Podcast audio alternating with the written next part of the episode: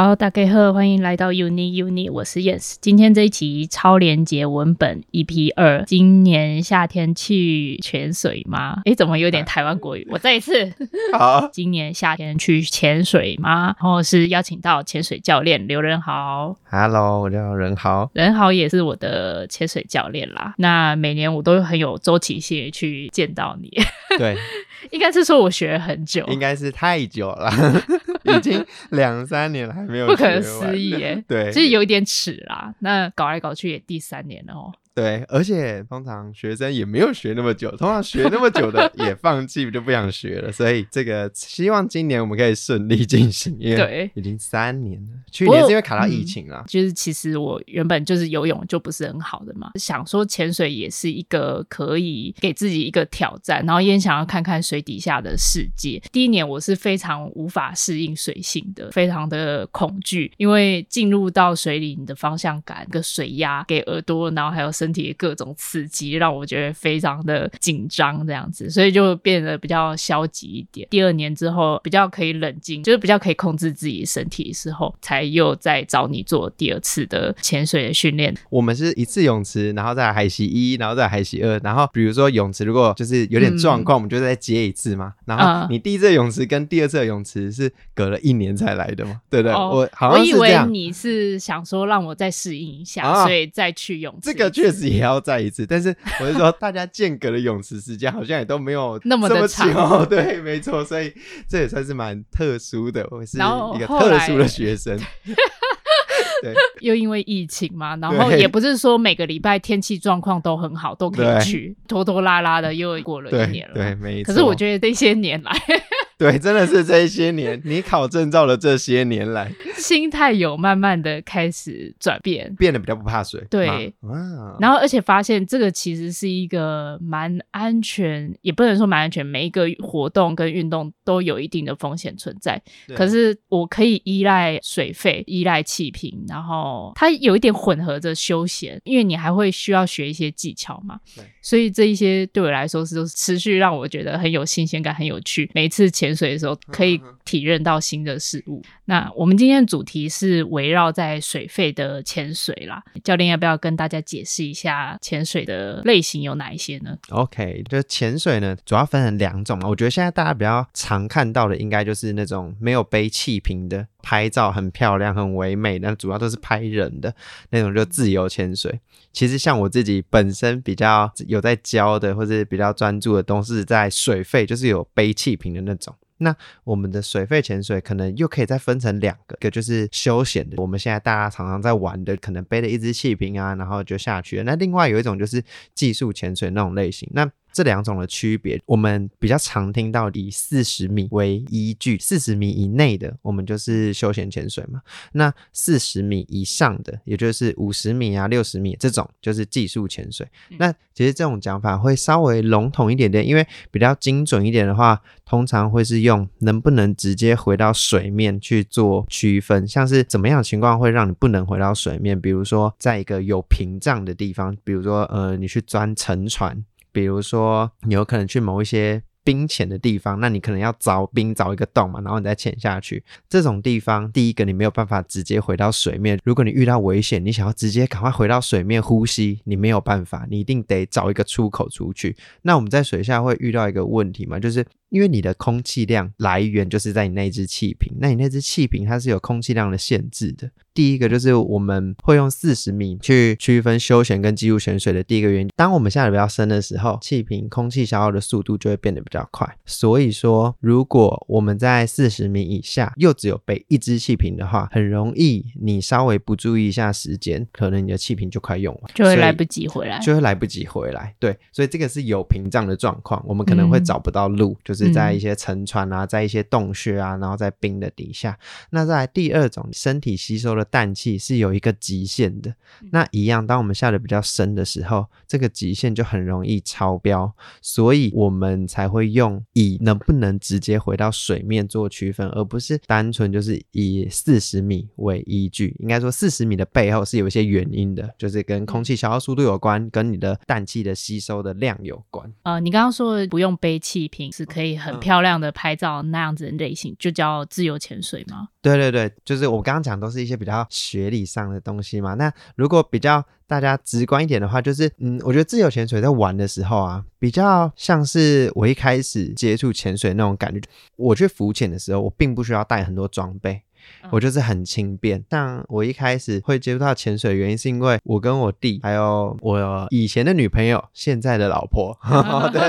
对对，没有没有要说什么奇怪的啊，对，就是我们以前休假的时候，还是上班休假的时候，其实我们就很常会去龙洞。啊，那个时候的龙洞其实没有什么人，那我们去其实很方便，因为像我跟我弟，我们两个是会游泳的，很年轻嘛，就会有那种不怕死，然后就觉得哎自己很厉害，就不用穿救生衣，所以像我跟我弟，我们两个人就是可能只有拿我们的泳镜啊，然后带什么蛙鞋也没有穿，对，蛙鞋也没有穿。我们有带音响，然后过那个龙洞啊，他会需要走一段路。像我们就是那个时候就只有穿拖鞋，因为我们那个时候旁边也没有那种租套鞋的店家，租那种登山鞋、那种菜瓜布鞋的店家，所以我们就是很轻便，就这样直接走进去。那其实我们就是蛮喜欢玩水的，就是基本上玩水就是去龙洞这件事情，已经是我们休假主要去放松的一个地方，因为那个地方其实就是它有一个平台嘛，然后有太阳，然后你又可以看到有人在跳水啊，然后有点像是在野餐那种感觉。那个时候，我觉得在那个地方浮潜的时候，因为它水下也是蛮多鱼的，所以我们才会带蛙镜，因为诶我们很想要一起跟那个鱼在那边游动那种感觉。那我觉得自由潜水就很像这种，就是它很轻便，其实你算是可以说走就走，只要你有 partner 一起去就好了。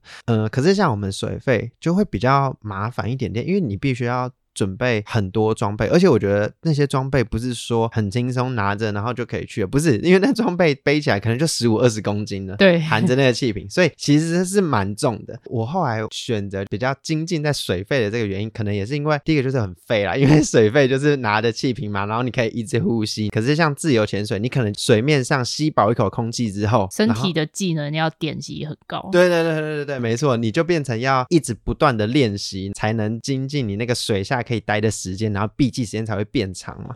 那可是水肺就不需要，水肺就是一直是用气瓶里面的空气。那当然每个人的空气消耗速度有差，但是其实那个时间也远远超过自由潜水在水下可以待的时间。对我来说，我更喜欢在水下可以看那些生物，有的时候你会觉得可以跟他们一起在那边游动的感觉，会。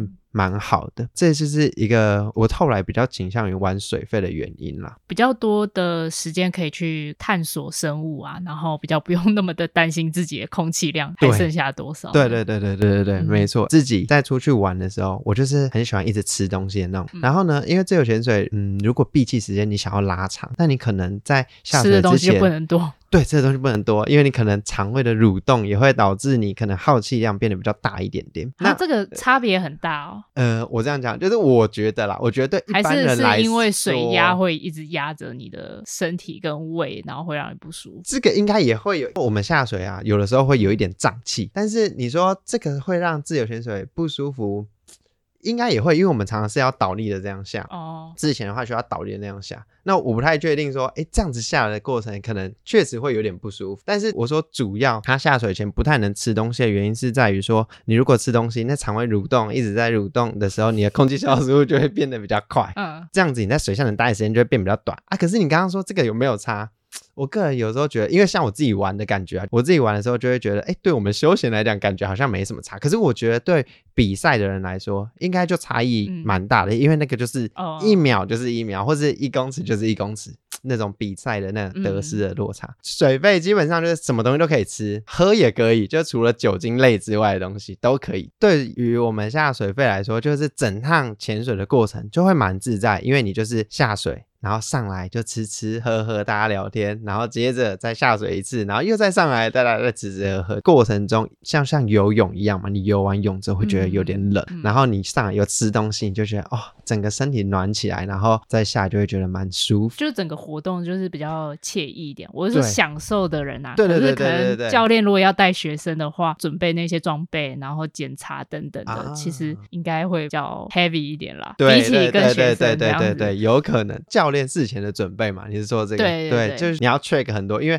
比如说学生的身高体重，然后你就要拿那种相对应的装备，然后有的时候水费装备又很多，所以其实一开始当教练的时候，很容易会不小心漏拿一个哦，比如说漏拿一个面镜，比如说漏拿了一个蛙鞋，啊、那怎么办？到时候就，就不行了，也没有不行，就只能因为我们在海边嘛，你就可以再跟海边的店租。一开始当教练的时候，就很容易会有啊。不小心漏了一个嗯装备，你也拿蛮多证照的，不管是技潜，然后还有水水费的潜水、休闲潜水的证照，嗯嗯嗯，那这些都是教练证照嘛？那跟我平凡人，我这种平凡人要去考的那个潜水证照有什么不同吗？潜水从最一开始就是拿 Open Water 嘛，最初阶的，然后再来就是进阶的 Advanced。应该说，我觉得一般人来说，最多最多就是拿到高氧那张证照就好了。一般学生差不多拿到那样，很多钱点你都已经是可以去的，大概九十 percent 以上的钱点你都可以去玩。你说台湾九十 percent？对，就算拿到，比如说。教练，你顶多也就是多，我说以玩的部分，你可能就是多玩那十 percent 的钱点而已。可是那十 percent 很经典吗？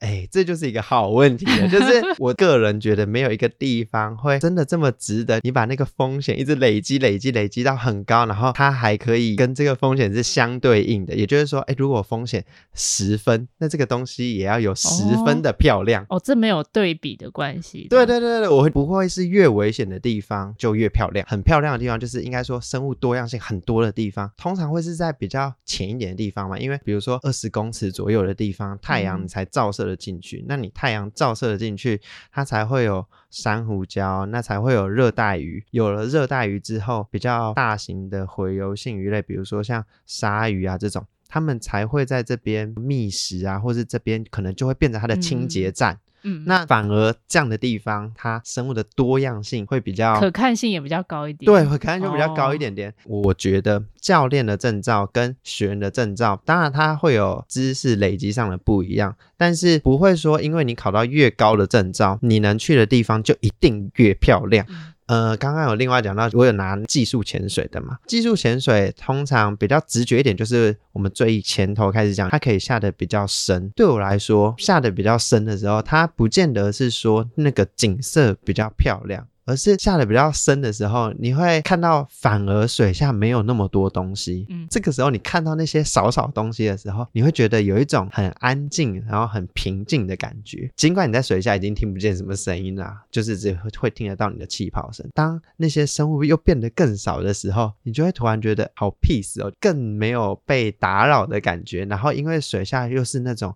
一片大深蓝，像我们之前技术潜水的时候，我们是去绿岛。嗯，我们去了那个潜点，其实我们在休闲潜水的时候已经有下过了，应该说下在比较浅的那个地方，那就是很多珊瑚啊，然后很多热带鱼。当你在下技术潜水的时候，你会穿越过哎很多珊瑚、很多热带鱼的地方，然后接着你再继续往下的时候，你就会发现哎东西越来越少。但是底部的东西开始会变得很单一性，比如说像有的时候珊瑚，它会是一整片的嘛，在比较浅的地方，会是一大片的珊瑚。嗯。可是当你现在下下下下到比较深的地方的时候，你就会发现远远一整片里面，然后就只会有一株 矗立在那边的珊瑚，它看起来就是有一种庄严感，对，就会觉得。哦、你很享受那个过程，对对对对对对，没错。因为我以为你会第一个就直接先提到、嗯、哦，技术上面有哪里的不同，但是你是先聊到自然景致上面的不同啊、哦。你说，就表示你可能就是更对对对、嗯，你更在意其实是你看到的事情跟体验到的事情、哦。其实我会接触到技术潜水的原因，就是在这段当教练的这段期间啊，教到最后会有一点点倦怠感，嗯、有一点碰到一个撞墙期，我会不知道。说，哎，我这样一直不断的教学，嗯，那你的教学的经历已经累积到某一个程度的时候，你会觉得好像卡住了。它好玩的点，你已经有点忘记了。嗯，已经是不断的在工作嘛。其实你要自己去玩的时间已经很少，甚至当你休息的时候，你可能不会想要去潜水了。嗯，我那个时候就是会有遇到一个这样的状态。呃，有一些学音乐的朋友，他们自己可能是念音乐系的，嗯，那他们平常休闲的时候就是想要安静，他完全不想听到任何音声音。没错，没错，我就会属于那种哦，一到休息的时候，我可能会去露营，往山上走。对对对，或者我就待待在家，然后看个电影什么的。但是我已经不会选择去潜水，嗯，所以到某一个时间点的时候啊，我就卡在这个要上不下、很倦怠的那种阶段，嗯，然后。有一阵子，我就发现看到很多人在玩水下摄影，就是他们在拍照。嗯、这件事情是因为我们潜水除了上课之外，我们会有另外一个东西，有证照的人他会需要来 fun diving，他已经有证照了，那他只是想要做水下观光，那我们会带他四处游走。在我一开始还是比较菜鸟教练的时候，我带他四处游走的时候，我可能就只是四处的游走，过程中我可能不会停下来，慢慢的游。那后面他们学生跟在后面的时候，他们可能有什么东西，他们就会自己去找啊，然后看到。当学生上到水面问你说：“哎，那个东西是什么？”的时候，我就会发现，哎，我好像对。这些生物都漠不关心，对，然后不是很了解，我好像就 focus 在，哎，我要照顾学生的安全，嗯、游动的时候要稍微慢慢的游。哦，你以前也是一个技术控的，对对对对对，我可能就只有想到要控场。就是没有想到说，哎、欸，学生除了来水下之外，因为对我来说，一开始我是那种一下水我就觉得哎、欸、很开心的，我不用看到有什么东西。嗯。可是后来发现，学生在这个过程中，他如果看到什么东西，然后他又了解到那个东西的时候，他会觉得，哎、欸，我来水下观光的过程更有意义了。就是除了放松之外，他可能还多学到了。某一些东西，嗯，所以说从那一阵子开始，我哎，那我是不是如果多认识一些生物的话，我在带这个潜水的过程中，可能可以给学生，对对对，会有一些附加的价值。对，这这样听起来好像有点功利主义，但是我的意思是说，从有一点为了增加我自己活动的丰富度，进而也变成说我对这些生物其实突然有一些兴趣。因为有的时候，我觉得看到生物这件事情是有趣的，没错。但是有的时候，你观察到那些生物有一些特殊的习性，我觉得那个会更好玩。比如说，你看到水下的生物，它们产卵的过程，你会觉得很酷，因为。其实那个东西好像你没有办法想象，说，哎，原来鱼是怎么产卵的，或是那种小小的海阔鱼，嗯、它的卵其实会绕成一个螺旋状，嗯、你没有办法想象，就是你不太为什么它要绕成一个螺旋状？对对对，我想要绕成一个螺旋状，或是有一些东西它比较常会出现在某一些珊瑚身上，那有可能是那个珊瑚上面有它喜欢吃的东西，你就会觉得哎很酷哎，就是你自己发现到说。这个动物它很喜欢吃这个食物的时候，嗯、你就会觉得哇，我获得一个新的知识，然后你找到一个探索内太空那种感觉。嗯、大家都会说水下是内太空，就里面有很多未知的东西在下面。所以你可能一开始是想要确保学生的安全，然后还有整体活动的顺畅度，再来你才会慢慢的拓展说，哦，原来同学来他的目的可能是进行休闲活动的，所以你要增添一些活动的丰富度。也因为这样子的关系，你才渐渐的发现说，哎，其实。观察了解海中的生物是很有趣，可以理解有一些部分可能是一开始就是天生就觉得很好玩、很有趣的，那后来慢慢再发掘兴趣，你也不能说它是一个 就不算兴趣了嘛。对对对对，这样子，这也不是这么说，所以只是从不同的角度开始发掘不同的兴趣。对对对，其实算是找生物这件事情启发了我对于潜水的第二个兴趣的。我曾经教到有一个学生，对我的启发也蛮大的。那个学生他也是很喜欢拍照、拍水下生物的人，刚开始会喜欢这些生物，也是哎，这个学生他有在拍照之后才。促使我觉得，哎，那既然他有在拍照，那我就多找一些东西给他拍。到我自己现在也觉得，哎，拍照这件事情，或者是录那些生物在移动啊，在吃东西啊，在追逐啊的过程，也算是 蛮有趣。你是一个上帝视角，哎，我是怎么？这是什么意思？上帝视角不是由上往下看吗？啊，潜水的时候，你从上方往下看的时候，就很像是我们自己飘在天空中，然后看最底下里面的都市的那一种感觉。没错，哎，这个我之前有听到一个。就是有一些深藏人士，其实有深藏潜水，嗯，他们很喜欢来潜水的其中一个原因，他在水下的感觉会是跟大家都一模一样的，嗯，因为他在水下他也可以游动，那像我们，我们也是。跟他同样可以在水下游动，所以对他来讲，他会觉得，哎，这件事情让他觉得很自在，让他觉得一切都平等了，变得很自由的感觉。对，变得很自由的感觉。对，因为他在水下，他可以旋转，嗯、然后他想要去哪边，他完全可以靠自己的力量，比如说移动过去到那个地方，嗯、他就会觉得，哎，他好像重获了一种就是自由的感觉，相较于在陆地上。嗯那例如说，可能手部或者是哪一个关节不行动的话，哦、其实就完全不行。因为其实呃，身障潜的这块应该是有一个协会专门在做这个。哦，那其实对对对，回到你刚刚讲，就是你说用脚还是用手？我们潜水如果以我们一般人的话，不像我们在游泳，我们多数的移动应该还是靠我们的脚去踢动。那我们怎么控制方向？可能会需要靠你的核心，嗯，你的腰摆动你的身体，然后你再移动方向。反而我们很少用手去挥动，然后来辅助我们前进或是移动方向。对对，所以应该说他们有各自有相对应的方法，可以让他们在水下移动嘛。就是如果你没有脚的话。啊，哎、欸，你说有推进器？对对对，哦，对，对那个叫推进器，对，叫推进器，就是手你可以握着它嘛，嗯、然后你就可以就可以移动。对对对，就可以移动。因为我们不太确定目前聆听的观众对于水肺潜水的基础知识有哪一些，所以可能还是要请你多介绍一下，就是我们一般考证照的潜水执照跟教练执照，然后还有技潜之间的技术上面的区别。其实最一开始出街的证照啊。如果以我们水肺潜水来讲，通常我自己的教学过程会分成几大块，就第一个我就会先介绍装备。那我们水肺潜水在操作装备来说，算是蛮重要的，因为你在水下的时候，你会要有很多的管线在你的身上，让很明确的知道说，哎。我这条管线是在做什么？这条管线是在做什么的？所以，因为你可能拿错东西，你会没有办法呼吸，或是你没有办法看你的空气量剩多少嘛？那所以说，管线的分布的位置是很重要的。我会着重在装备介绍。再来第二个，通常我们都会介绍潜水的生理嘛，就是你在水下的时候，你会有什么不一样的感觉？比如说，我听东西的时候，传声音传导的速度会比较快嘛？比如说，我看东西的时候，我觉得东西离我比较。近一点点，OK，、嗯、然后或是东西比较大一点点。好，那再来就是一些物理性的东西，就比如说，为什么我们在水下呼吸的速度，水下越深的时候，我们耗气量会越快？那可能跟气体的收放有关嘛，膨胀跟收缩有关。那再来就是我们最一开始有讲的，就是氮气的含量嘛，氮气含量也会跟这些空气的物理特性有关。OK，那这个就是最一开始的初阶证照，应该要知道，应该要知道的知识，没错。然后再来就是进阶的证照的话，通常就是他会着重在说，哎，你既然已经会潜水了，那我再告诉你几个比较特别的东西。所以进阶的课程，比如说它会有什么，像是深潜跟导航。我们在水底下，我觉得导航的课算是蛮特殊的，因为我们在水底下的认路，跟我们在陆地上的认路是一个完全不同的。其实我是路痴。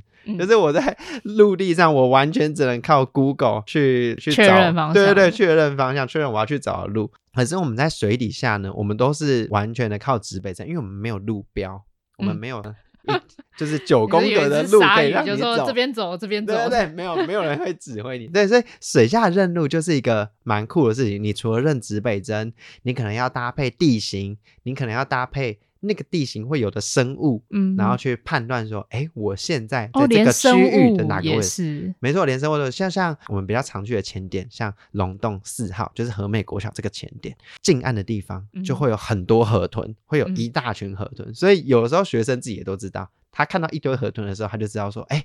我们要准备，对，离岸边不远了，我们可以准备上岸。嗯，对，或者是说岸边比较多水草嘛，这也是一种。嗯，对，所以借由生物，我们也可以大略知道说，哎。我们现在所处的位置大概在哪个地方？所以这个是我觉得导航蛮特殊的。对，它整个认知是完全不一样的。对，因为还包含深度嘛，所以会有一种很多空间的去认路，就是你要有搭配的深度，嗯、然后你要搭配生物，然后搭配可能能见度啊，或者是搭配某一些特殊的地形，嗯、你会知道说，哎，我现在在哪里？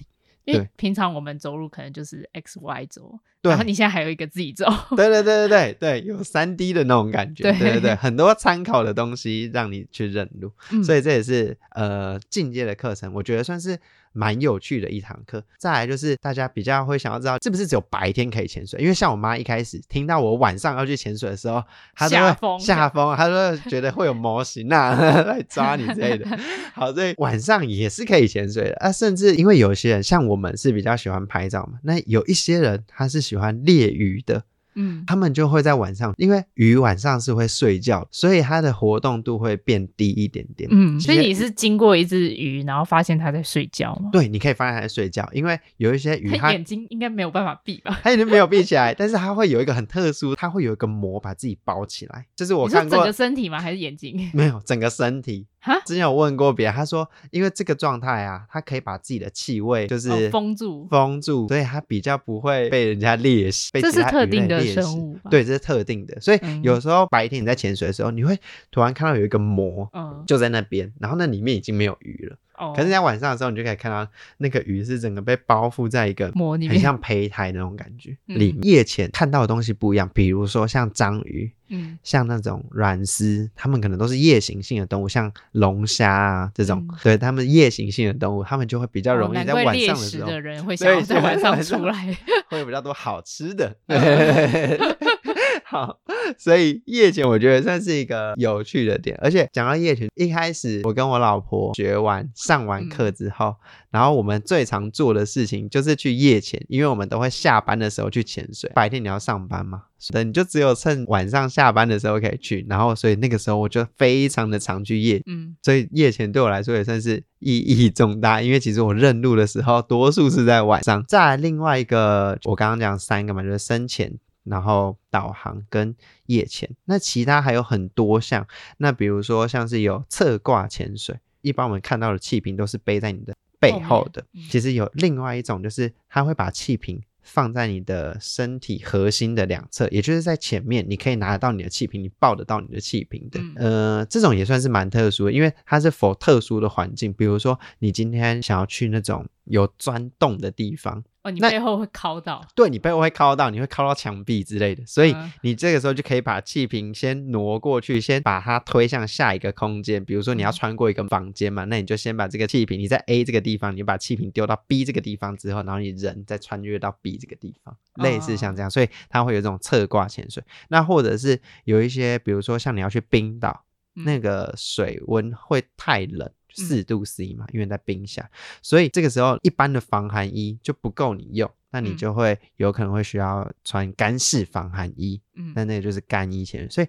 这边。这些类型有一些蛮多不一样的种类，嗯、就是先架构在哦，你已经会潜水，然后接着我再带你去尝试一些其他不种类型的，对对对的潜水的活动。那这个就是进阶主要会要上的。嗯、那我刚刚说潜水三张证照嘛，其中第三张证照它也算是进阶课程的一环，高氧潜水。嗯、背下水的那个空气，它其实就是一般空气的压缩空气，所以它基本上跟我们在水面上呼吸的空气是一模一样的，所以那个气瓶。它不是一个纯氧的气瓶，它只是一般空气的压缩空气。嗯、高氧潜水这个东西啊，它其实就是它用了一个比较高浓度的氧气，为的是什么？为的就是因为我们在水下，或者是我们在陆地上，其实都一样，就是我们人需要的会是氧气嘛，而不是氮气。嗯、可是氮气在我们的气体成分的组成是比较多的，氧气只有二十一 percent 嘛，那氮气有七十九 percent。嗯、那所以呢，当我们下水的时候，因为深度比较深。那这个时候我们会吸收到氮气含量会变得比较多，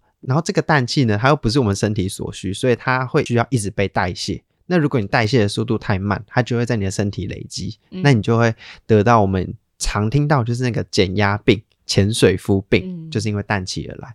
那高氧这个东西，它就是有一个好处，就是它可以。用比较高浓度一点的氧气，然后去取代掉氮气，但是它浓度也不能太高，不然会嗨。对对对，会嗨嗨。对，那你下水会有危险，所以它会刚好拿捏到某一个状态。那这个就是高氧课程的主要内容。一般人这三张证照就会是潜水最实用的证照了。嗯、那呃，比较进阶一点的，比如说像是我考到教练这件事情，我当初为什么？啊、刚刚那些都不是教练的，刚刚那些都不是教练，那都只是一些学生的证照而已。对对对、哦、对，就是天哪，对，但是你不用全部都考到，不用说什么哦，你也考到了干衣，然后你也考到了测冠，然后导航之类的，你不用全部都拿到，你才可以变成教练。应该说，升上教练的路，在我们这个系统，我们是 pady 的系统。pady 这个系统里面，你就是有 Open Water 就出街的，然后再来就是 Advanced 进阶的，然后再来就是 Rescue 救援潜水。嗯然后再就是 dive master，就是潜水长，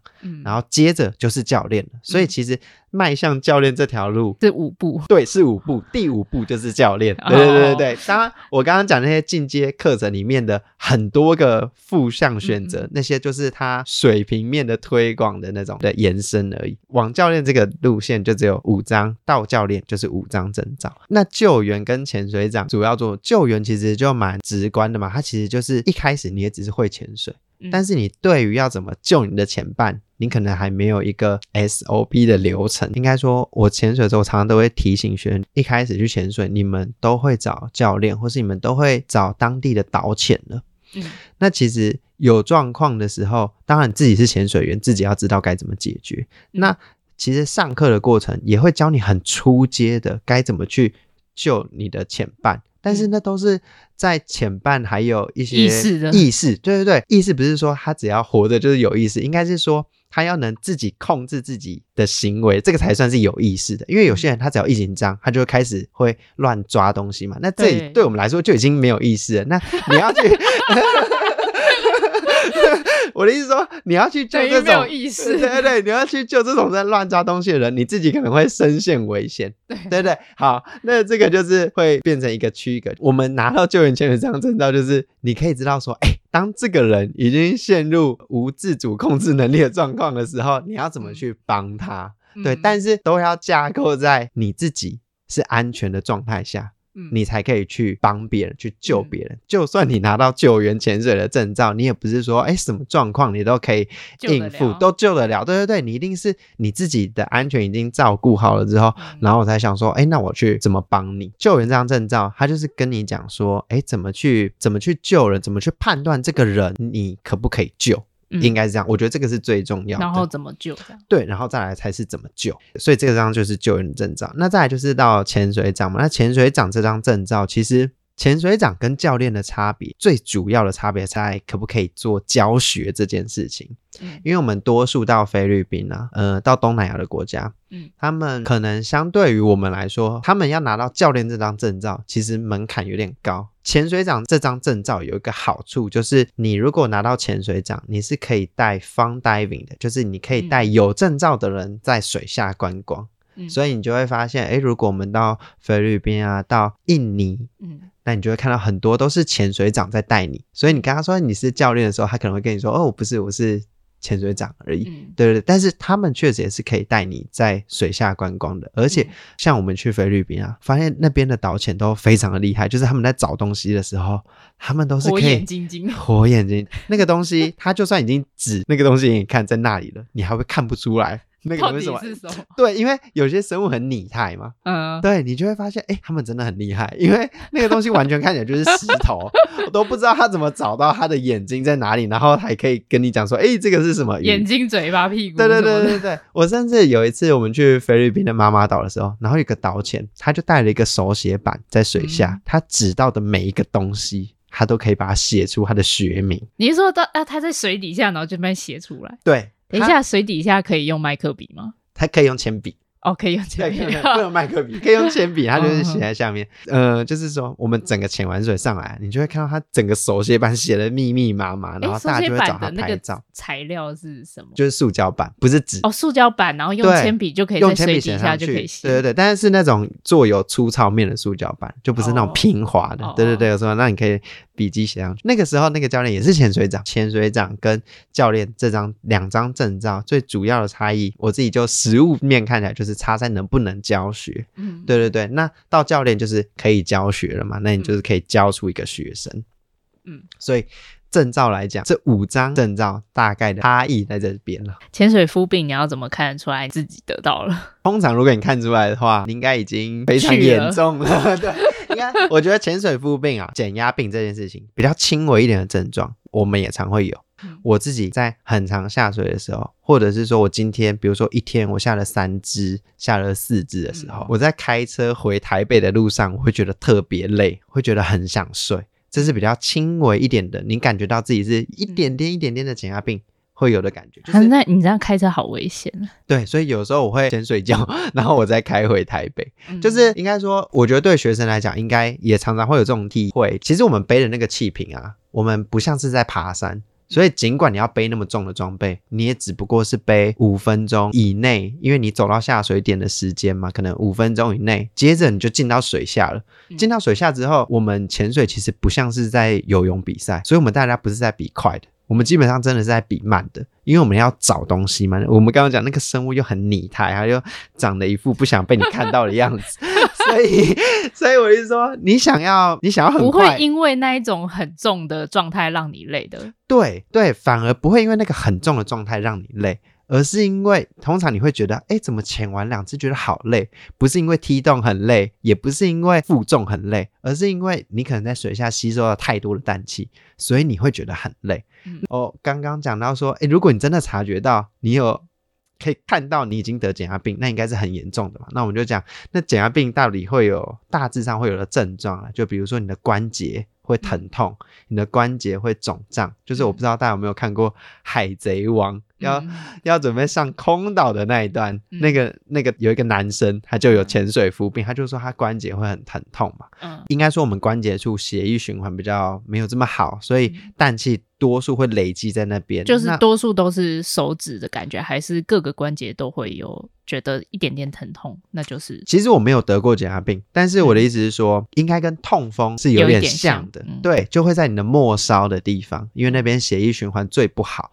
氮气容易在那边做累积，嗯，然后呢，如果你在上升的过程中啊，那气泡是不是会膨胀？那膨胀的时候，它就可能会压迫到你那边的血液循环，那接着它那边就会膨胀，然后就会疼痛。嗯，应该这样讲好了，就是大家其实常听到潜水的危险是减压病，就是在还没有学的时候，但是实际上我觉得潜水比较常遇到的危险，反而不是减压病这一块。因为我们现在有一些装备，比如说像电脑表，它都可以让你知道说，哎，你现在的氮气的等级是不是在极限之内，或者是说你现在还可以在水下待多久？那基本上大家都已经有一个东西可以 follow 说，哎，我在水下还可以待多久了？所以说，我觉得其实真正我们潜水比较常遇到的意外，会是比如说你在上下岸，上下岸就是你从陆地上要下到水底。或是从水上面要来到陆地上这段过程，其实最容易受伤，因为会有浪。嗯，那还有另外一个就是上下船，就是大家应该也比较常听到，就是有人可能被螺旋桨绞到啊，被打到啊，那种是我觉得是大家比较常看到潜水出的意外，反而不是减压病。而且也不是在水下的，对，而且也不是在水下，多数是在上下岸的时候。对，上下岸的时候，就是你已经呼吸得到空气的那个状态下，嗯、反而你可能更轻忽了，所以又。而且上次我上岸是你直接把我拖上去，我 完全没有力气，完全使不住。对，因为上不去啊，上不去，因为那个水就在你身体就突然变很重，尤其你从水下面，然后要突然上来的时候，我突然想到那一幕真的很好笑，你是直接把我这样子扛扛扛上去的。有啊，而且而且东北角就是我们去龙洞东北角那种沿岸嘛，嗯，然后那个上山有一些不是说青苔啊什么对青苔，然后那个石阶不是这么友善，它不是矮矮的一阶，你可能会需要跨。嗯，对对，需要跨一点大步。那如果平常没什么在运动，就会跨不上来。没错，对，所以 呃，这个就是平常要多运动，对，平常要多运动。当然，潜水就是是一个休闲啦，但是上下岸是需要运动的，所以你在深蹲可能就会很需要。嗯嗯，懂。我觉得潜水是一个很严谨的一个休闲活动嘛，事前会需要学习啊、训练啊、规划等等。那在欣赏海洋美景的时候，你可能还是需要留神一下自己周围的状况，那也想要请你讲一下，就是说，诶，我们在去潜水，在潜水之前，我们需要准备什么，把自己 ready 好，才能安全。現在以前呢，要来上课之前，我都会提醒学生说，不要喝酒，然后要早点睡，然后不要感冒。我觉得这三个是最重要的。你刚刚讲到安全的话，其实水下的安全就是我们在上学科的时候会蛮注重的。比如说，我们就会跟你讲说，呃，上下岸的时候怎么样上下，因为会针对各个不同的潜点嘛。你在上下岸的时候，我们就会说，哎，比如说这个潜点哪边上岸会比较好踩，嗯、就是会需要了解到一些地理知识吗？我觉得地理知识这些事情啊，教练我们在下水之前，我们都会在对这个潜点做简介。嗯、那其实你就是在简介的这个过程中，好好的听就可以，嗯、因为在简介的这个过程中，教练就会跟你说，哎，比如说这个地方有可能会有流。嗯，那或者是这个地方有可能上下岸的时候比较不容易，那他会告诉你说，哎，那我待会会怎么协助你上下岸？因为这个是、嗯、遇到的状况，对，遇到的状况。那还有就是我们在下水之前，我们也会跟你沟通说，我们在水下会有的手势。嗯，那再来就是我们要为了要知道你的气瓶还剩多少空气，所以我们可能会说，哎。你气瓶剩多少气的时候，你一定要回报给我知道。嗯，所以其实，在简介的过程中，我们就会把一些安全的事项都已经先事先跟学生讲。嗯，当然，我这样讲简介好像就变得好像很恐怖、很严肃的事情。可是，其实简介。安全的事情我们讲，那在另外一个比较重要的就是，我们也会讲说，哎，这个地方可能会有景观上的特色，比如说它的明星物种有什么啊，嗯、然后比如说，呃，这里你可能会看到什么特殊的地形啊，嗯、对不对？或者水下，比如说像绿岛。你有可能会看到什么水下油桶啊、水下十字架，嗯、像这样。回到刚刚你说安全的部分，其实在上课的时候，应该就会把安全的基本上安全的所有事项都会教给你了。嗯、所以，当你是已经是一个正常的潜水员、合格的潜水员，对对对，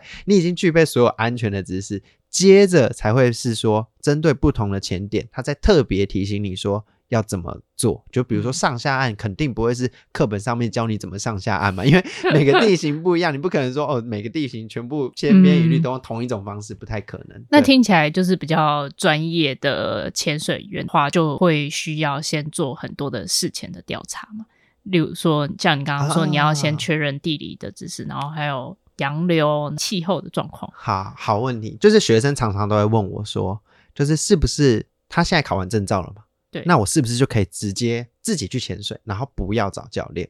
嗯，其实这件事情确实是可以的，因为像我自己跟我老婆，就是我们就是上完进阶之后，我们学完导航了嘛，然后学完一些安全的知识之后，我们就自己去下水，我们就没有找教练。嗯，回到你刚刚说的，所以在你没有找教练的这个状态下，你要先做好什么功课，然后你才可以去，应该说放心的去玩。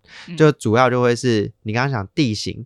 地形啊，其实就东北角来说，或是你在网络上查，呃，就算不是东北角好了，都会有水下的地形图。嗯，有些比较好心的人，他们会整理水下的地形图。所以，就我一开始，我就是在水面上，我会先看好，诶，我今天要下的那个潜点的水下地形图，嗯，呃，长什么样子？那我会看哪几个重点？通常就是深度嘛，因为对我们来说，深度是。恐惧的来源，因为你越深，你就回去的回去了，对对对，回去的 不是回去的机会啦，对对对，是你要回到水面的时间越长，所以你会哎有点恐惧，因为你要分层回去，对对对对对，对你不能直线冲上去，你可能可以慢慢的、慢慢的提动上去，但是你越深，你要回到水面的时间就会越长。这趟潜水的深度，我们一定会先看，然后再来就是这个地方一定都会是我已经有先跟教练下过了。所以我已经大概知道说，哎，这个地形就是长什么样子，然后可能上下岸，我刚刚一直讲上下岸的时候要怎么上下岸，因为其实很多时候啊，给你看的地形，水下的地形图，你会连下水的点在哪里你都不知道。嗯，所以通常我们还是第一次，我们一定会先跟教练下过一次之后，嗯、我们才会自己去下这个潜点。嗯、那自己去下这个潜点的时候，一定我就先看地形图。嗯、然后看完地形图之后呢，当然有时候会搭配一点潮汐的状况了，所以你可能也从教练的简介的时候，你就会听到说，哎，这边的涨退潮的状况是怎么样？因为有些地方可能退潮的时候，它的离岸流会变得很强。那你就很容易被拉走，对对对对对。那这个也就会是你在听教练简介的时候，你就需要注意的，这样你未来才有可能自己来下水。嗯，当然，另外一个就是你一定要有潜伴，嗯、就是我们潜水还蛮强调我们的装备啊。其实你看，我们呼吸的东西有主要用的，然后我们还有备用用的，嗯，所以我们蛮强调就是你都会有一个备用。那其实潜伴。身上的装备也是你备用的装备的一部分。嗯，那再来就是你遇到状况的时候，你才有办法跟一个人说嘛，你才有办法找到一个人去帮你。嗯，那所以前半对我们潜水来说是很重要的。嗯，一开始初学者绝对不要独潜，因为那个算是一个非常危险的事情。嗯，OK，呃，接下来你刚刚讲的洋流啊那些的，我觉得那个就可能太大了，当然你会需要注意，但是我的意思是说，通常那个东西不太会真正的影响到我们的。潜水就是我讲的是岸潜，在岸边潜水，而不是搭船出去的那种潜水。嗯，岸潜我们会注意的事情，第一个就是我们一定会先跟教练有下过，嗯，这个潜点，那之后我们才会再自己来。那在第二个就是我们一定会找到跟自己一起去的潜伴，嗯，然后再来就是我们一定会先研究这边的水下的地形。地形包含深度啊、洋流啊，然后生物，这些都是地形的一部分。然后再来就是我们第一次去的话，一定都会早上去，不会选择晚上去。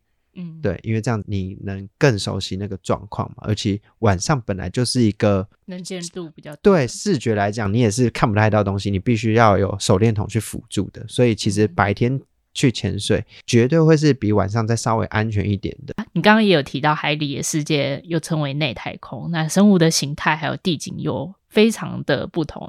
因为我自己去海域潜水过，然后也有去小琉球做浮潜，看到的世界就是非常的震撼，就还是要提醒，对对对，没叮当这样子，就是还是要提醒自己记得要呼吸的那一种状态。当然，我的可能经验可能就没有你那么丰富。说你要不要来介绍一些前点景点是你超爱的？呃、先从台湾开始讲啦。应该说我们的基地就在东北角嘛。针对东北角，就是讲一些我自己觉得蛮喜欢的前点。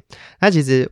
我喜欢的潜水点，我觉得算普通的。像我最喜欢去的地方，我觉得还是大家最常听到就是龙洞四号，或是和美国小这个。因为对我来说，就是好上下岸其实蛮重要，或者是路途不要那么遥远，对我来说很重要。因为就觉得那个背那个装备其实很重。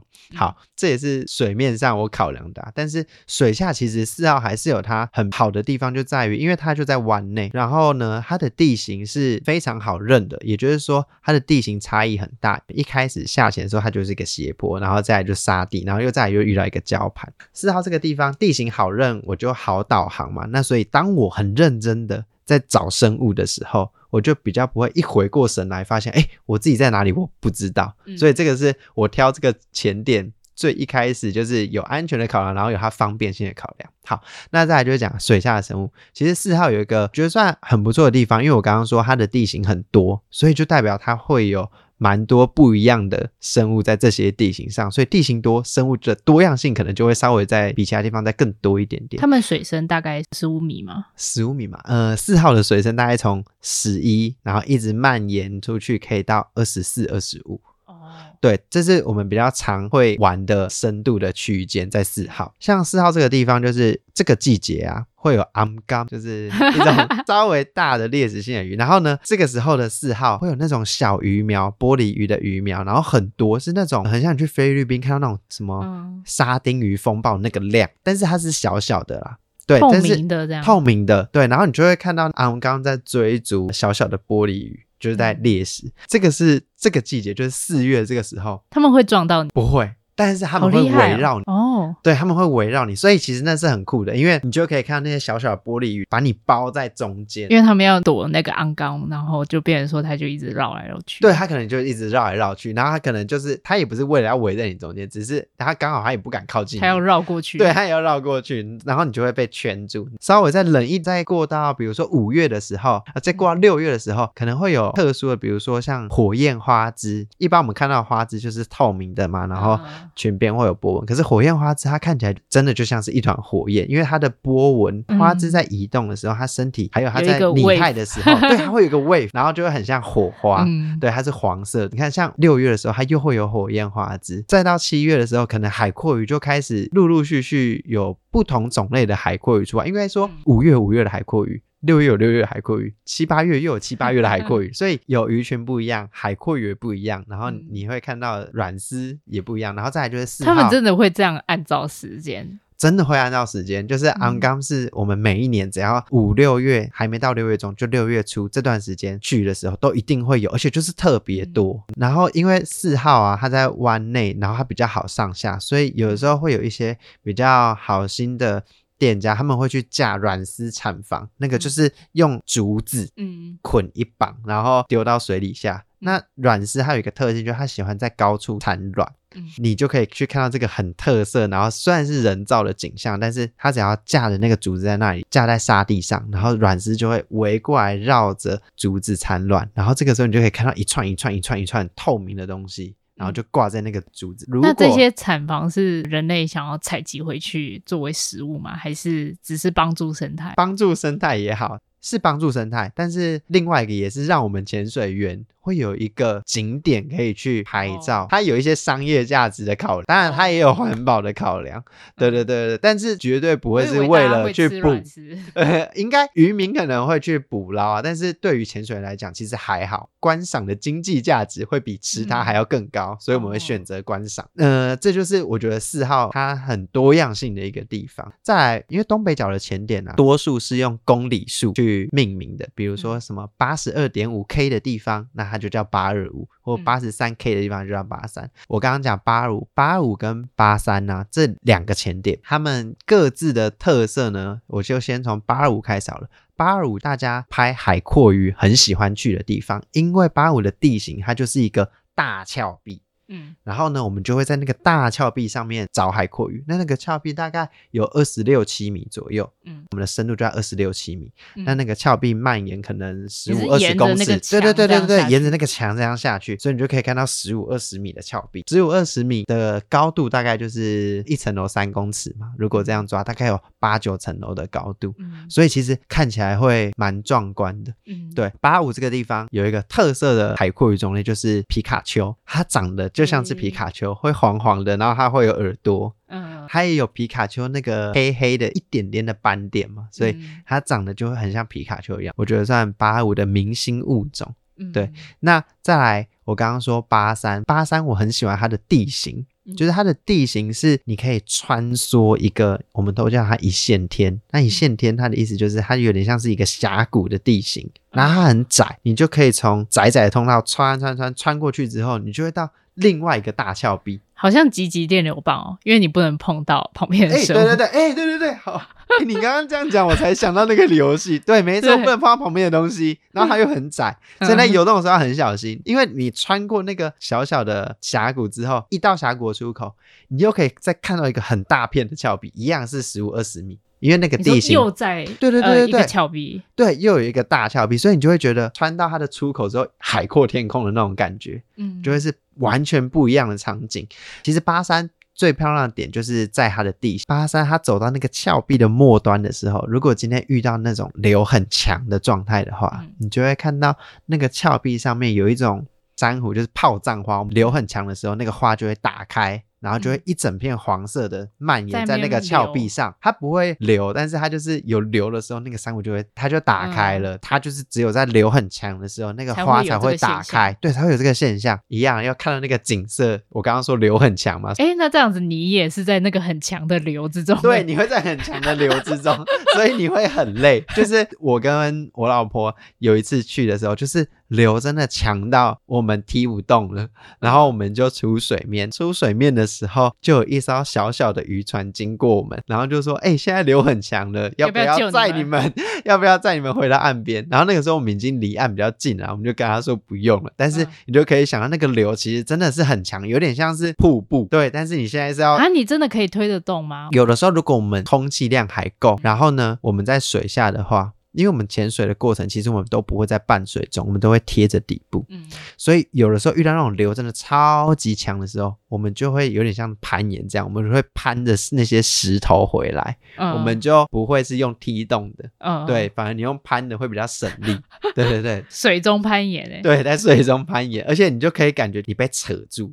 嗯，很像那个风很大，然后你整个被扯住，你的身体会直接被，被拉过去，而且就只是在讲北部的景点就已经这么丰富了。如果说其他地方，我自己觉得比较有特色，不限台湾的话，嗯，像是我们之前有去过菲律宾的科隆。不是德国科隆的那个科隆，是菲律宾的科隆。那菲律宾科隆那个地方，就是之前二次世界大战吧，我记得是。然后那边就有很多被炸毁的日本沉船。那里的潜点特色就是去乘船潜水，那你就可以有点像是你在水下看到古迹的感觉。嗯，对，比如说像我们钻到沉船的时候，导潜在水面上简介就会跟我们讲说，哦，等一下我们会进去驾驶舱，然后等一下你看到那个地方可能会有一台飞机的残骸，然后有一台车子的残骸会在那里，然后你在水下游过的时候，你就会觉得哇。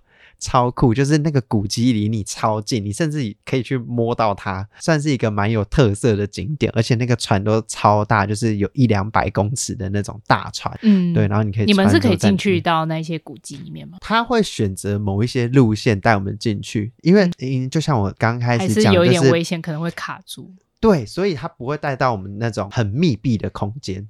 基本上他会带我们穿过一些走廊，那都是因为我们毕竟还是休闲潜水嘛，嗯，所以我们在穿梭这些船的时候，他一定会选择一些。比如说你在走廊上，所以你想要出水面，你就是稍微跨过一下走廊，你就可以出去了，而不是说你要在里面窜来窜去的找路，然后你才可以找到出口，然后才可以出去。嗯，对，所以虽然我们可以钻那些船舱，但是那个路线都是有经过设计的，就是是安全的。教练跟对对对对导航都有做研究，对，所以我们才可以去钻那些船。如果要看这种。很古迹类型的话，我觉得科隆是一个蛮酷、蛮有特色的。哎，那你们因为像我知道沿岸的生物应该通常都比较丰富一点嘛。那你们如果搭船出去海海外潜水的话，主要是想要看什么？哎，是金鱼吗？还是鲨鱼？好好问题，鲨鱼是我们最主要很喜欢，鲸鱼也当然也是，就是这种大型的鱼类都是我们很想看到的。呃，我就讲另外一个前提，就是一样是在菲律宾的妈妈岛。妈妈岛这个地方，我我们要去。看有一种鲨鱼叫做长尾鲨，嗯，那那个长尾鲨呢，它就是只有在清晨的时候，就是我们通常都是五点的船出发，然后到那个下水点大概六点，就太阳还没有出来，嗯，因为它只喜欢在太阳还没有很大的时候上来，要不然它会觉得太热。那个地方就是我们五点出发，然后。到下水点之后啊，那个下水点就是一个大峭壁，就是一两百公尺，又是，又是个大峭壁。但是那个峭壁是我们不能下去的峭壁，峭壁的顶端的平台啊，就已经快三十米了。Uh, 其实对我们潜水来讲就已经非常的深了。嗯，峭壁的底部就是可能一两百米。嗯，那我们就是趴在那个峭壁的顶端。嗯，然后呢，接着我们就往那个峭壁的深处看，然后导潜呢。他看到导潜很厉害，他就是稍微看到一点影子，他就知道，哎，长尾鲨在那里，开始带我们往靠近长尾鲨的地方游动。你就可以看到一个很酷的画面，就是刚刚导潜在比的时候，它只是一点点影子，甚至你看不出来出来。就越来越越看越久，对对对，它就越来越清晰，越来越清晰。你就有一种那种看电影那种什么特务，然后从雾中走出来那种感觉。幸运的话，就会从你的面前直接这样穿过去，从你的面前游过去。那长尾鲨因为它是属于那种大眼鲨，所以它跟一般的鲨鱼的那种眼神是不太一样，它是比较可爱的。嗯，然后它的尾巴又很细长，对，很萌，很可爱。然后它又因为它肚子会肥肥的嘛。对，然后所以看起来就很酷，然后很优雅，因为它的尾巴在摆动的时候，那个长尾，因为在水里的世界实在是很难很快。对对对对对对。诶，没有啊，有一些鱼游鱼游得很快。对，嗯、尤其我觉得很特别，就像是海龟，你有去过小琉球？小琉球就是在看海龟的地方嘛。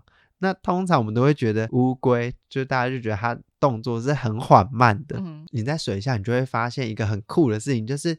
海龟它在游动的时候，它看起来都没有什么在动，可是它移动的速度就是你永远都不可能追得上，就是 超级快。可是它，你看它就是很缓慢，就好像没动什么事。对，就好像没动，然后很优雅。尤其因为海龟什么时候你会看到它游动，有可能就是它从底部，然后它需要上去呼吸的时候，然后你就可以看到它从底部游上去。那游上去的过程，因为阳光从上面照下来，然后阳光又洒在它身上，它就看起来就是很漂亮的感觉。对，很酷，很酷。我我看到的那个海龟状态，应该都是在沿岸边吃东西啊。对，因为都是俯视的。对对对。那潜水就可以仰视看那个海龟，它就会有一种跟天空融为一体的感觉。嗯。对，就觉得海龟在飞。像台湾还还有我们像绿岛，绿岛就是我刚刚讲，它有一些，比如说水下的油桶、水下的十字架。那绿岛有一个特色，就是它能见度很好。嗯。跟兰屿也是一样，兰屿的能见度也很好。差异可能绿岛的鱼就非常的多。那蓝屿一样的能见度好，可是它的特色在于景观。那蓝屿有一个很强的潜点，就叫做八代湾，一样，那个八代湾也是一个很大艘的沉船。嗯，对，像我们有学生就在八代湾那边求婚，嗯、对，然后我们一起帮他呃拉布条啊什么的。你也在那边吗？对，我也在那边。哦，你说我的求婚吗？对啊，没有没有没有，我的求婚不在，是他 copy 我的，对对，没有，你比他早，我比他早，我比他早，但是我的求婚是在东北角，因为八套你是可以在十几米的地方，然后就整个拍过去，然后你可以搭配那个船身，然后一起入境。那你当时是水下求婚的时候，你为什么没有选 八大湾呢？因为我。我当时，啊、我当时是个非常冲动的，啊，就是 我那个时候求婚啊，是因为我很喜欢一个电影，叫做《真爱每一天》。我看完那个电影之后，我就觉得，嗯，看我明天要求婚，我明天我要赶快求婚。对，那我觉得水下求婚有一个，我们那个时候水下求婚也算是真的是蛮临时的，因为我们连那个布条的字，我们 Marry Me 的 Marry 打成 Merry Christmas 的 Merry，对，所以就有点白痴的事情。那那个时候真的是。没有准备多久，我们大概只有准备一个礼拜，然后我们准备的东西也没有什么特别的东西，就是一张布条而已。啊，你老婆就这样嫁给你？而且那个时候，因为我们在水下，我有戴戒指嘛，嗯，然后我戴的那个戒指呢，我就想说，哎，我要把它放好，还放在一个口袋里面，然后我要用绳子，再用绳子把它捆好，绑起来，绑在身上。但是呢，我在水下，就是我把那个绳子一抽出来的时候，不是。我没有看到戒指，然后我就愣住，然后看了我那个绳子，我就想说，完蛋了，靠北，我的戒指不见了。然后我朋友还 对，然后我朋友还赶快把那个绳子赶快抽走，就是因为他已经看到我愣住在那边，嗯、然后接着他一把它抽走，我才开始在我的口袋里面赶快翻我那个戒指在哪里，因为我们在水上的东西会飘起来，所以会有点无重力的感觉，然后就捞了好久。才真的捞到我那个戒指，我那个时候吓傻了，真的是吓傻了。对，所以那也算是一个蛮有趣的事情。幸好还有戒指，对，幸好还有布条，然后那个布条还拼错，还拼错，很糗，对，很糗。他应该就现在不是你老婆。我们刚刚讲前店，对对对，我们刚刚讲前店讲什么？兰屿的前点，对，比较特色就是那个八代湾。我个人其实蛮喜欢蓝屿，与其说看到很多小小的热带鱼啊，嗯、我会比较喜欢看到那种很壮丽的地形。其实因为我是怕高的，所以像我爸以前有带我去爬山，嗯，那爬山的时候他们喜欢登高望远嘛。就是那件事情对我来说是一个很大的恐惧，对，很大的恐惧，就是我没有办法 享受什么登高望远。我记得我以前去爬玉山跟嘉明湖的时候，我在宫顶的那一段，我都是哭着上去的，而且那个时候已经不是小孩子，是可能已经高中生了，然后国中生了，爬那段路的时候还在那边哭，还在那边哭，对。但是但是我在水下，我就可以享受那种哦，这就是我的登高望远，没人看得见你的眼泪。就是水下，我就可以想到那种哦，我这个就是很磅礴的景，然后我可以从高处，然后俯瞰下去，那个很深很深的那种感觉，嗯，就是我在水面上是无法体会的，就只有在水下可以。对，我觉得这也是我很喜欢在水下看到景，可能胜过于看到一些小小的热带鱼，对。当然，如果是看到鲨鱼，我就非常乐意。然后我就是 就是像我们之前去柏流的时候，我觉得很酷的，就是可以看到这种大型。因为我们去动物园看大象的时候，你都还是会有一个距离，对，你都会有个距离。对，可是那个时候我们去柏流看轰鱼的时候，因为那个轰鱼就是。不是什么小小，我们在水族箱看到那种红，就是鬼蝠红，展翅的时候可以跟一台轿车一样大，两、嗯、米、三米的那种。哇，你用轿车形容它？对对，小轿车一样大。然后它从你的头顶这样划过去的时候，你就会觉得有一阵阴影。哇，对对，那个太阳突然暗掉了。然后，嗯、然后又太阳跑出来，很近，它离你超级近，然后你可以看到这么大，而且不止一只在你的旁边这样四处游动的时候，就是会有一种很感动的感觉。嗯、那些生物其实基本上他就只是好奇，但不太会攻击你嘛？哦，还是会有危险的疑虑。呃，比较害怕的就是鲨鱼，就是到底有没有攻击性嘛？其实绝大多数的鲨鱼它是没有攻击性的。所以，其实像我们去看长尾鲨，我们都是巴不得它离我们越近越好。但是实际上，它看到我们吐的那些泡泡，它就快吓死了。对，它就快吓死了。而且因为泡泡，可能因为它有声音，嗯，那它听到那些声音，通常水下是没有声音，所以他听到我们那些声音，他会觉得很不习惯，反而他会很害怕。我们反而很希望鲨鱼可以离我们再近一点点，就是我们想要更清楚的看到它，或是更清楚的拍到它嘛，所以我们反而会更希望它离我们近一点。嗯，对。你说鲨鱼是不是每一种都没攻击性？当然也不是。比如说，如果你像你去斐济，斐济有那种公牛鲨，那它可能就是有攻击性的。嗯、水下，嗯，这也是我听别人讲，因为我没有去过斐济，但是我听有一些朋友讲，就是他们有的时候下水会给你带一根嗯棒子，对，棒子，甚至防御性的。当然不是说你看到就要揍他，但是 但是 但是我的意思，他的他的意思是应该是，当他真的想要来攻击你的时候，那你可能可至少还可以先顶住。对对对对对对对对。没错。嗯，然后 再来就是，我之前有查资料，就鲨鱼像锤头鲨好了，像我们原本去年如果没有疫情的话，我们原本是要去日本看锤头鲨的。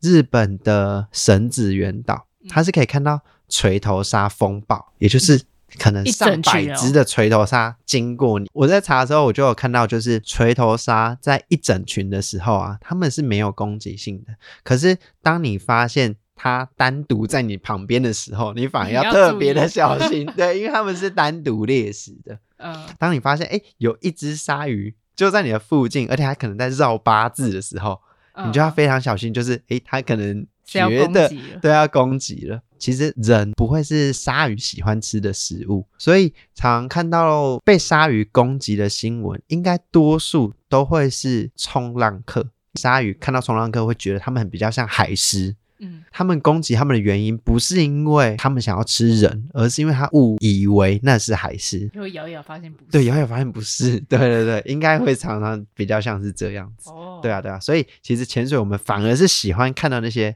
大型的鱼类。那今年夏天也开始旺季了嘛？嗯，那如果要到你的潜店去学水肺潜水的话，那要怎么找到你呢？哦，我们的店名浅皮人，然后是潜水的潜，啤酒的啤。